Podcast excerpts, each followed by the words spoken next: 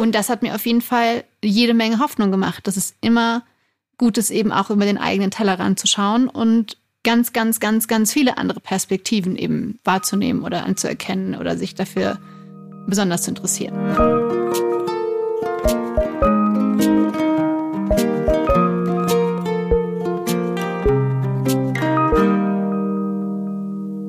Hallo und herzlich willkommen bei Hallo Hoffnung, dem Podcast, in dem wir versuchen, dem Phänomen Hoffnung ein wenig auf die Spur zu kommen mit kleinen und großen Geschichten und Ideen und noch viel öfter dabei scheitern.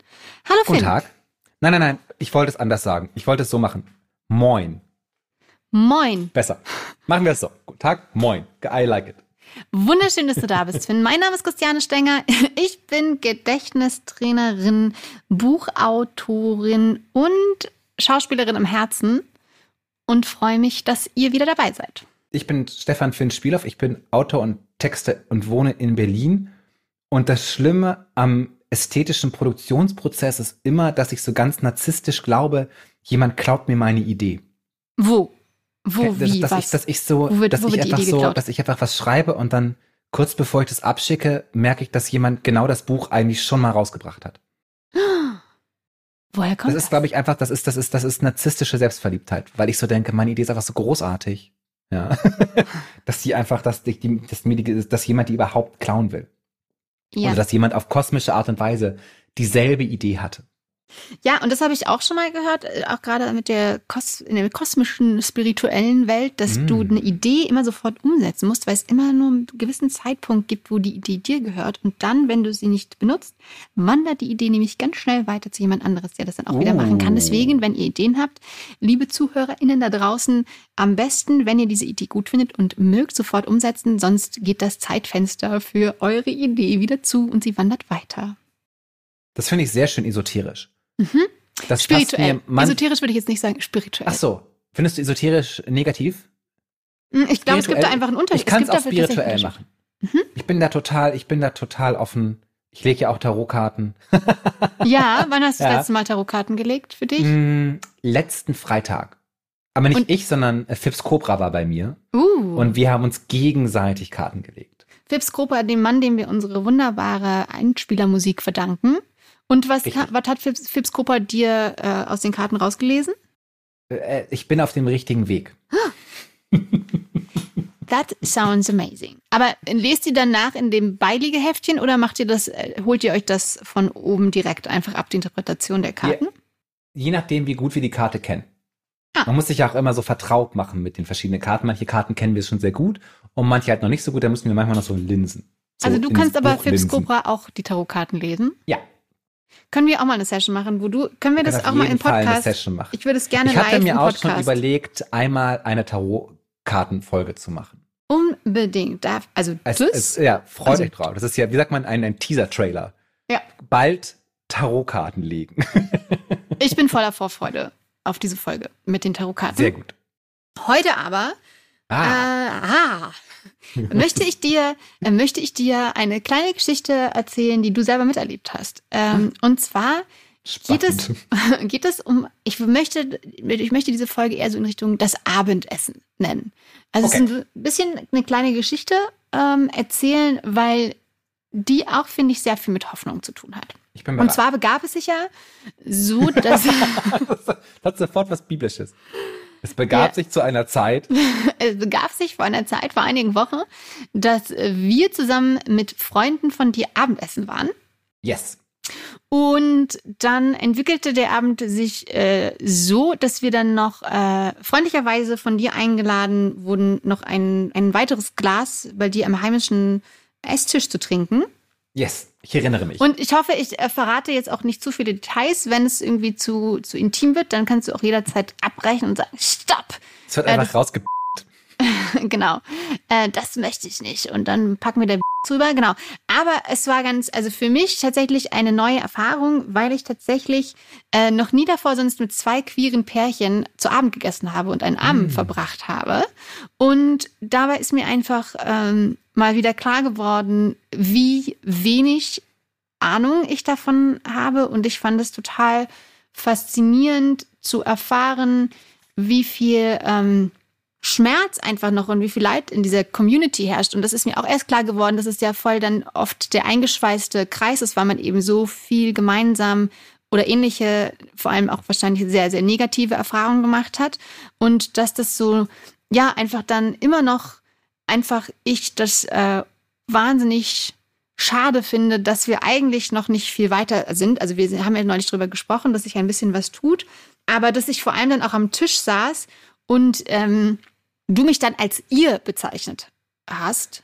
So, und das, und das ist, und das fand ich total krass, weil mir das in dem Fall so eben ähm, ich in der Situation zumindest, die ich die, die noch nie so bewusst erlebt habe, was, ähm, und ich möchte jetzt nicht dieses Wort ihr sagen, aber was queere Menschen eben dann so oft erfahren in, im Alltag, dass man eben zu einem ihr gemacht wird, ne, oder zu einem außenstehenden Gruppe sozusagen. Und diese Erfahrung fand ich total spannend, dass ich auf einmal quasi die Person bin, die eigentlich nicht in diese Gruppe nicht gehört oder aber oft nicht so Teil davon ist. Und das hat mich einfach wahnsinnig fasziniert, wo ich mir denke, oh, wie schön und besser es wäre, wenn wir mehr Orte hätten, wo einfach ganz verschiedene, unterschiedliche Menschen mit eigenen Erfahrungen aufeinandertreffen würden, die sich so oft nicht begegnen. Also es hat mir einerseits ein bisschen Hoffnung gemacht, weil ich wieder gemerkt habe, wie krass unfassbar wichtig dieser Austausch ist, aber wie wenig es dann einen selbst manchmal, wenn es nicht zu seinem eigenen eigenen Erlebnisgeschichte gehört, wie ja, wie wenig Ahnung man dann hat und dass das ja eigentlich wahnsinnig schade ist, weil wir oft auch gemeinsamer für Dinge kämpfen könnten, die für alle eigentlich eine Bedeutung haben und wichtig sind, weil wir alle irgendwie eigentlich Bock haben, in einer gerechten Gesellschaft zu leben. So, das war jetzt mein yeah. kleiner Monolog zu diesem das Abend. Das war ein kleiner, das war ein kleiner, das war ein kleiner. Ich erinnere mich an diesen Abend am meisten daran, weil es mir danach auch leid tat, dass ich dich so ein bisschen angegangen habe, weil du nicht wusstest, wer wer Lil Nas Ex ist. Genau, und das war das war für dich äh, der Beweis, dass ich eine ignorante heteronormative, nee, was, wie sagt man, heterosexuelle Frau bin. Genau, äh, Lil Nas X ist, ähm, man könnte sagen, eine der größten Popstars, die wir momentan haben. Er, er ist, er ist, äh, er ist schwarz, er ist schwul, er ist in Amerika und schreibt mehr oder weniger ein Nummer eins Hit nach dem anderen. Mhm. Ähm, und ich es ist sozusagen, es ist, wäre es mir das erste Mal passiert mit dir, wäre es, glaube ich, kein Problem gewesen. Aber ich habe sehr oft schon aus der, aus dem heterosexuellen Raum eine ganz große Indifferenz gegenüber Queerness äh, gemerkt, die sich halt genau daran zeigt, dass die Leute irgendwie keine wissen, nicht mitbekommen, wie groß queere Künstler sind, dass sie keine Bücher lesen, wo es um, ne, wo irgendwie, um, wo es um Queerness geht. Und inzwischen, wenn ich ein bisschen Rosé-Sekt getrunken habe, bin ich da extrem ungeduldig und werde auch manchmal pumpig. weil ich denke, weil das ist halt das Problem, dass ich das Gefühl habe, dass aus der, aus der heterosexuellen Community, heterosexuellen Community, es ist aufregend, dass ich das so selten sage, dass es sich total falsch anfühlt, aus der heterosexuellen Community überhaupt gar nicht den Willen gibt zu sagen, ich bin neugierig, ähm, ne, wie queere Künstler irgendwie ihr Ding machen. Und dann teilweise an uns so herangetragen wird, dass gesagt wird, ja, aber du musst mir das doch zeigen. Und ich so denke, wieso muss ich dir das denn zeigen? ist doch, wenn du das wissen willst, mach dich doch selber auf die Suche. Warum bin ich äh, dafür verantwortlich, deine Bildung irgendwie voranzutreiben und dir zu zeigen, wie groß und mannigfaltig und fantastisch die Welt sein kann? damit du nicht in deiner kleinen Hetero-Bubble irgendwie weiter äh, Herrn Bublé hören musst. Genau, und dann würde ich sagen, also das, das verstehe ich total. nee, nee, also ich fand das ja nur so interessant, dass, das, dass du das auch daran krass festgemacht hast, weil ich immer sagen würde, ich höre halt einfach gerade gar nichts Aktuelles. Ich kann, also ich kenne einfach niemand Neues, aber ist natürlich echt krass, weil ich mich dann natürlich auch danach ein bisschen informiert habe.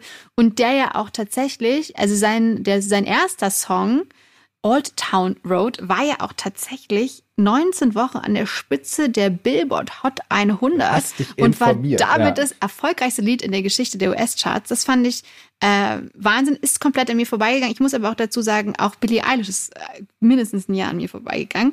Äh, das hat einfach aber mit meinem mangelndem Interesse an neuer Musik zu tun, was natürlich vielleicht auch ein großer Fehler ist oder weil ich einfach mit meiner Spotify-Playliste oder natürlich, ich höre nicht nur auf Spotify-Musik, aber einfach super happy bin, was da bisher schon drauf, drauf ist und was ich mir, mir vorgeschlagen wird. Und das sind meistens ältere Songs, aber ich will mich da ja gar nicht rausreden, weil vielleicht trifft es ja einfach voll äh, auch den Punkt dass, ähm, was ich natürlich auch verstehe, so, also man braucht natürlich, glaube ich, immer so einen Anknüpfungspunkt. Ne? Also der Mensch, wir sind emotionale, äh, empathische meistens Wesen. Und natürlich brauchst du, glaube ich, schon irgendwie eine Andockstelle, damit du da, da die Neugier oder das Interesse so groß wird, dass du eben denkst, ach krass, das ist ja so eine große Welt, mit der ich mich bisher noch gar nicht beschäftigt habe. Weshalb ich ja irgendwie es schön finden würde, wenn es irgendwie ähm, mehr Orte von Begegnungen geben würde in alle möglichen Richtungen, dass Menschen zusammentreffen, die im Alltag vielleicht nicht aufeinandertreffen. Mit queeren Menschen ist es natürlich so, dass man ganz vielen begegnet, aber zumindest ist es mir noch nicht passiert, dass, die, dass ich diesen Wahnsinnsschmerz, also der ist mir natürlich vereinzelt schon begegnet, aber es fand ich so bewundernswert, wie offen ihr da alle drüber geredet habt oder wie, wie das durchkam. Und äh, deswegen finde ich, und es hat mir Hoffnung gemacht, dass wir einfach alle noch viel, viel mehr ähm, Geschichten und Erlebnisse und Perspektiven teilen sollten, wollten, können, dürfen. Ich glaube, eine der ganz großen Momente, in denen es hier halt geht, wir haben natürlich sehr viel durchgemacht, aber ich glaube, darüber, das ist so eine der ganz großen Dinge, um die, die, die sich mein Gedankenwelt, was das angeht, dreht, ist, dass uns, dass wir halt einfach ganz oft, dass der, den Leuten, das sind Stimmen aus der queeren Community nicht geglaubt wird. Ja, mhm. dass wir also, das nennt man ja äh, Othering, was mhm. du da erfahren hast, dass man zu dem anderen gemacht wird. Und mhm. das etwas ist, das uns super schnell passiert. Dass wir halt super schnell gesagt werden, dass die Erfahrung, von denen wir sagen, dass wir sie gemacht haben, dass uns gesagt wird, das stimmt gar nicht. Mhm. Oder auch, dass wir sagen, ähm, äh, ne, ich habe irgendwie, was du sagst, tut mir weh. Und dann kommt so eine Reaktion wie, aber ich meine das ja gar nicht so. Sagen, das habe ich auch nicht behauptet. Ja, mhm. sagen, ich habe gesagt, das tut mir weh und deine, ne, deine Reaktion zeigt mir schon, dass du das überhaupt gar nicht richtig wahrnimmst und dich auch nicht ändern wirst. Und ne, wir leben ja, in, das ist eine prekäre Situation, in der wir leben, wo wir denken, wir sind, wir sind irgendwie gefühlt schon sehr angekommen. Und aber wenn wir hingucken, merken wir, überall sind riesige, tun sich riesige Fallgräben auf, ähm, wo wir irgendwie wieder den Boden unter den Füßen verlieren.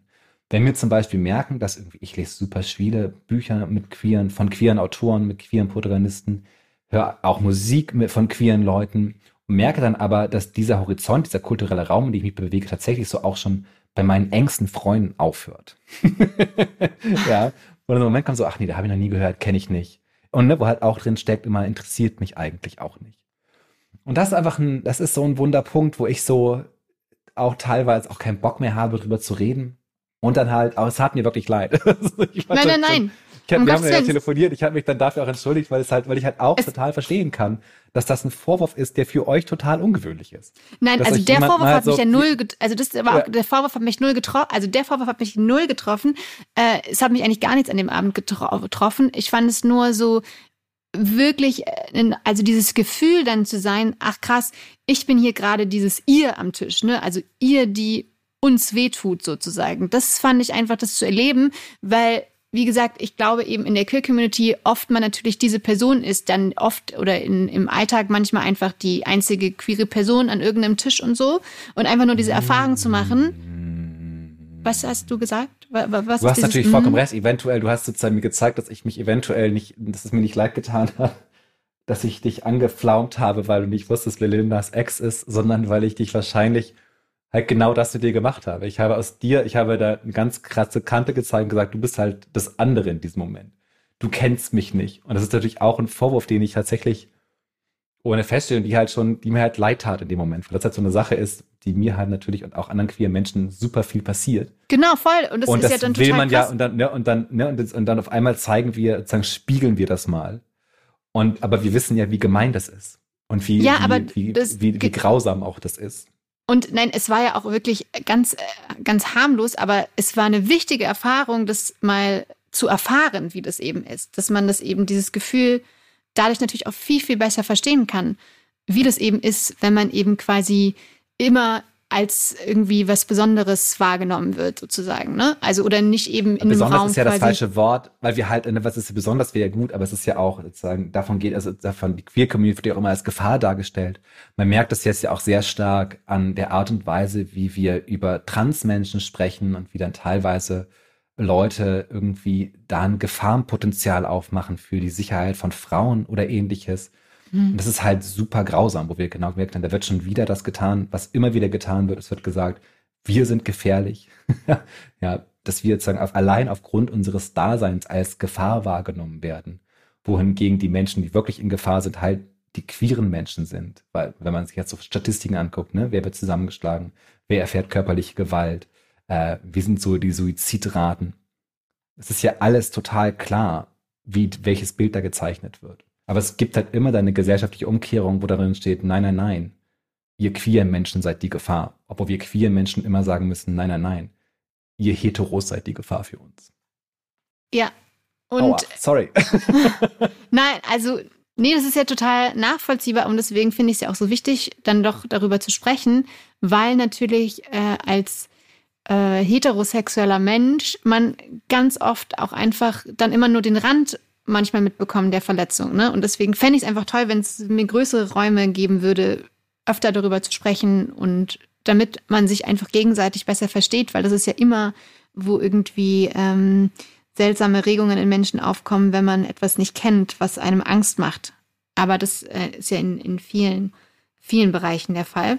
Ich bin Ähm. total bei dir, wenn wir sagen, es ist gut, wenn wir öfter mal die Köpfe aneinander schlagen. das war ja, ne, dass man also auch so ja. metaphorisch, dass man halt immer metaphorisch, ja, dass man halt sagt, wir wir müssen Wege finden, wie wir auch solche Themen so auf den Tisch legen können, dass man nicht persönlich beleidigt wird, sondern dass man halt einfach auch die und das, das hat viel mit Geduld zu tun und damit, dass man auch Ärger unterdrückt, dass man halt sich die Zeit nimmt, diese, und das sind ja hochkomplexe Sachen, die so ganz viele gemeine Fallstricke und Falltüren haben, die trotzdem zu erklären. Und ich kann das sagen, weil ich hatte mit Phipps Cobra, haha, schon mal eine Unterhaltung, die sehr, die ging, die hat fünf Abende gedauert, wo wir fünf Abende immer wieder auf dasselbe zurückgekommen sind, auf dasselbe Thema. Und erst dann hatten wir so einen Moment, wo wir so verstanden haben, ah, ich verstehe, woher du kommst. Und ich so, ah, ich verstehe, woher du kommst. Mhm. Und das ist mir klar, für mich, das ist super lange Zeit, aber halt, ich sag euch, das ist, es ist wert.